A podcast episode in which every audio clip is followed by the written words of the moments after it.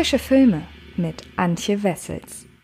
Hallo liebe Freds und herzlich willkommen zu einer neuen Ausgabe des Frische Filme Podcasts. In dieser Episode geht es um den Horrorfilm Antebellum und falls ihr von dem Film schon gehört habt, könnte das daran liegen, dass der Trailer relativ populär in den letzten Tagen, Wochen und Monaten durchs Internet gerattet ist. Der Film stammt von Jared Bush und Christopher Renz. Die beiden haben diesen Film inszeniert und geschrieben. Geworben wird trotzdem damit, dass der Film von den Produzenten von Get Out und Wir stammt. Eventuell ist das auch mit der Grund, weshalb der Film vorab durchaus für, ja, für Furore gesorgt hat. Nun in den USA allerdings eher in umgekehrter Sichtweise, denn Antebellum ist in den USA direkt als Heimkino Release gestartet. Man kann ihn dort als VOD für 48 Stunden zu einem Preis von 19,99 Dollar downloaden und ähm, kann ihn sich somit außerhalb der Lichtspielhäuser anschauen. Wie das in Deutschland ist, das ist bislang noch nicht, äh, steht bislang noch nicht fest. Er hat einen deutschen Verleih, aber er ist verschoben worden ins erstmal Ungewisse. Also er sollte im Oktober dieses Jahres starten. Das wäre jetzt demnächst gewesen, aber so sieht es erstmal nicht aus. Mal sehen, ob es da noch irgendwelche anderen Entwicklungen gibt. Ansonsten, wie gesagt, er hat in den USA durchaus für Aufsehen gesorgt und das liegt daran, dass der Film bei weitem nicht so gut wegkam, wie man es sich vermutlich vorab erhofft hat. Und ähm, ja, ob das gerechtfertigt ist, dieses negative Feedback, das möchte ich euch jetzt kurz erzählen. Aber dafür müsst ihr natürlich erstmal wissen, worum es geht. Und das ist in diesem Fall Victoria Henley, gespielt von Janelle Monae, die einen wahr gewordenen Albtraum durchlebt. Denn die erfolgreiche Bestseller-Autorin ist in einer verstörenden Parallelwelt gefangen, in der sie als Sklavin auf einer Baumwollplantage arbeiten muss und regelmäßig von ihren Aufsehern gequält wird. Diese Erfahrungen lassen sie alles in Frage stellen. Ihre Vergangenheit, ihre Gegenwart und die Zukunft.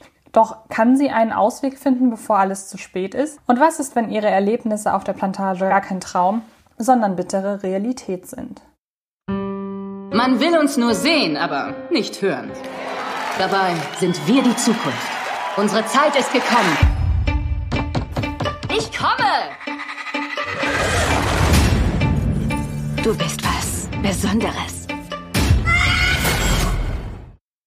Aus Regisseur und Autor Jordan Peele ist dank seines Horrormeilensteins Get Out von jetzt auf gleich einer der aufregendsten Genre-Regisseure seiner Generation geworden. Diesen Status konnte er zwei Jahre später mit Wir untermauern, sodass er gemeinsam mit Ari Aster, Jennifer Kent und Robert Eggers zu den Mitbegründern einer Genregattung gehört, die sich am ehesten als neuer intellektueller Horror bezeichnen ließe, denn die Filmemacher erzählen unter dem Deckmantel von Spukgeschichten von tiefschürfenden zwischenmenschlichen Problemen und weltpolitischen Dilemmata. Da es sich Jordan Peele auf die Fahnen geschrieben hat, seine Geschichten aus der Black Community heraus zu erzählen, liegt es auch nahe, dass das Marketing Jared Bushs und Christopher Wrens Langfilmdebüt Antebellum damit bewirbt, von den Machern von Get Out und Wir zu stammen. Doch von dieser Versprechung sollte man sich nicht täuschen lassen. Antebellum ist kein Jordan Peele-Film, sondern wurde lediglich von Sean McKittrick, Raymond Mansfield und Edward H. Ham Jr. betreut. Drei auch an Get Out und Wir beteiligte Produzenten, die neben diesen beiden Meisterwerken aber auch Projekte wie The Wrong Missy, Stolz und Vorurteil und Zombies sowie The Box betreut haben.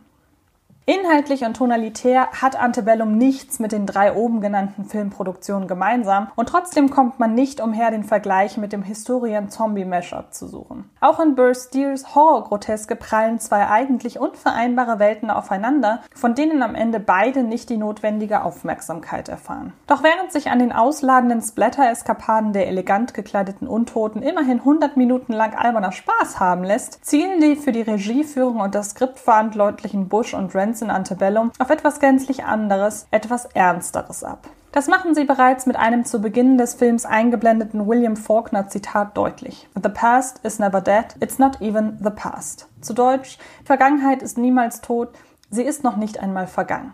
Im nächsten Moment fährt Kameramann Petro Luc, den man unter anderem auch durch seine Arbeit an Don't Breathe kennt, in einer fünfminütigen Plansequenz über eine riesige Baumwollplantage, zeigt schuftende Sklavenkörper, eine missglückte Flucht und die darauf folgende Strafe. Alles in irritierend betörenden Bildern, die trotz der abgebildeten Brutalität von einer nicht zu leugnenden Schönheit sind. Die tiefstehende Sonne, die in Nahaufnahme funkelnden Schweißperlen auf den Stirnen der Gefangenen, die blühenden Baumwollpanoramen, alles gewinnt in der hier dargebotenen Superzeitlupe an Opulenz und Eleganz. Welchen Zweck die Filmemacher mit dieser zweifellos überragenden Ästhetik verfolgen, erschließt sich einem jedoch nicht so ganz. So wirkt die Darstellung des körperlichen wie seelischen Missbrauchs der Sklaven sogar zusätzlich ausbeuterisch. Dass das zweite Filmdrittel derselben Stilistik folgt, unterstreicht diesen Eindruck. Hätten es Trailer und Marketing nicht von Anfang an ins Zentrum gerückt, wäre der harte Bruch nach etwa 35 Minuten ein waschechter Mindfuck-Moment. Doch sämtliche Bilder und Bewegtbilder von Antebellum kommunizierten bereits vorab, dass der Film in zwei Welten spielt. Als die von Janelle Monae verkörperte Sklavin Eden nach einer Vergewaltigung einschläft, wacht sie im nächsten Moment als Veronica in der Gegenwart auf, die davon berichtet, gerade einen schlimmen Traum gehabt zu haben. Veronica ist eine erfolgreiche Autorin, die sich in der Öffentlichkeit für die Rechte und Gleichstellung afroamerikanischer Frauen engagiert, Vorträge hält und Fernsehinterviews mit Politikern gibt. Der zuvor etablierte Hollywood-Hochglanzlook bleibt gleich. Nun befinden wir uns ab sofort eben in einer ultramodern eingerichteten Luxuswohnung, einem Nobelhotel oder einem eleganten Restaurant. Antebellum ist jetzt ein anderer Film. Die Geschehnisse der ersten halben Stunde finden keinerlei Erwähnung mehr. Stattdessen folgen wir Veronica auf ihren Termin sowie beim Stell dich ein mit Freundinnen. American Horror Story Star Jabba Ray Sidibe mimt den Inbegriff der witzigen afroamerikanischen Sidekick-Stereotypen. Im Anbetracht der Thematik eine weitere irritierende Entscheidung.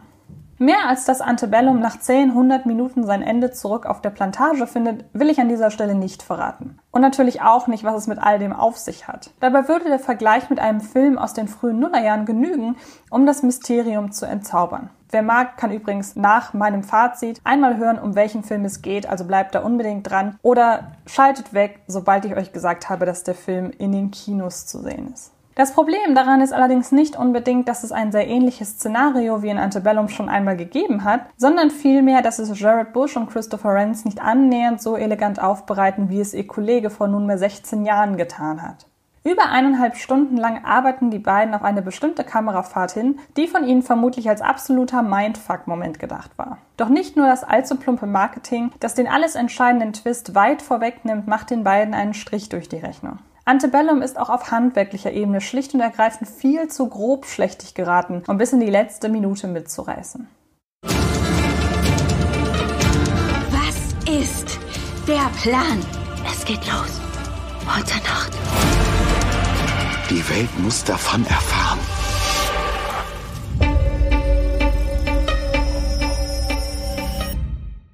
Die Szenen auf der Plantage sehen zwar schön aus, haben mit Ausnahme einer schmerzhaften Fehlgeburtsszene auf offenem Feld jedoch kaum einen erinnerungswürdigen Moment zu bieten. Als Veronica in der Gegenwart agiert Janelle Monae derweil so unnahbar, dass sich die Verbindung zwischen ihr als Veronica und ihr als Eden kaum herstellen lässt.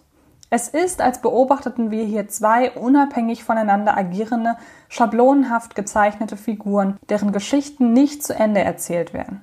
Lediglich das Schlussmotiv brennt sich im wahrsten Sinne des Wortes beim Zuschauer ein, allerdings auch in erster Linie aufgrund der überragenden Kameraarbeit. Und der Horroraspekt?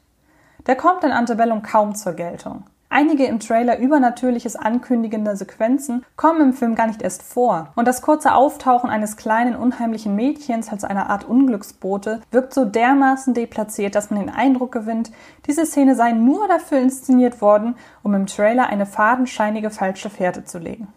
Als wüsste man nicht ohnehin schon, worauf die Geschichte hinausläuft. Die Auflösung des Ganzen ist dann auch etwas, was sich als Horror bezeichnen ließe, doch das liegt nicht etwa an einer mit entsprechenden Stilmitteln inszenierten Machart, sondern an der Thematik an sich.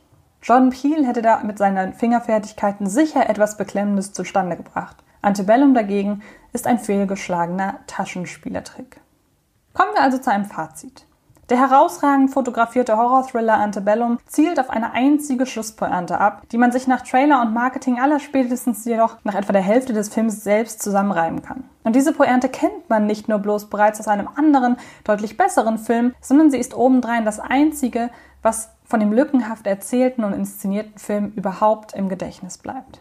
In den USA könnt ihr Antebellum mittlerweile oder über US-Portale könnt ihr Antebellum mittlerweile herunterladen für 48 Stunden für 19,99 Dollar. Ihr kennt das Prozedere. Ihr könnt sicherlich auch warten, bis der Film demnächst irgendwann auf DVD und Blu-ray erscheint. Wie es mit der deutschen Erscheinung aussieht, weiß ich wie gesagt noch nicht, aber da werde ich euch auf dem Laufenden halten. Und damit bin ich durch mit meinem Podcast über Antebellum. Ich hoffe sehr, dass er euch gefallen hat. In den anderen Podcasts rede ich diese Woche noch über äh, Niemals selten, manchmal immer einen neuen Kinostart und über Bad Neighbors, der jetzt demnächst zu Netflix kommt. Und ähm, ja, wenn ihr noch wissen wollt, mit welchem Film ich Antebellum vergleiche, dann bleibt gleich noch kurz dran. Ansonsten wünsche ich euch sehr viel Spaß im Kino mit dem Film, mit welchem Film auch immer. Ich hoffe, wir hören oder sehen uns ganz bald wieder. Und ähm, genau, bis denn.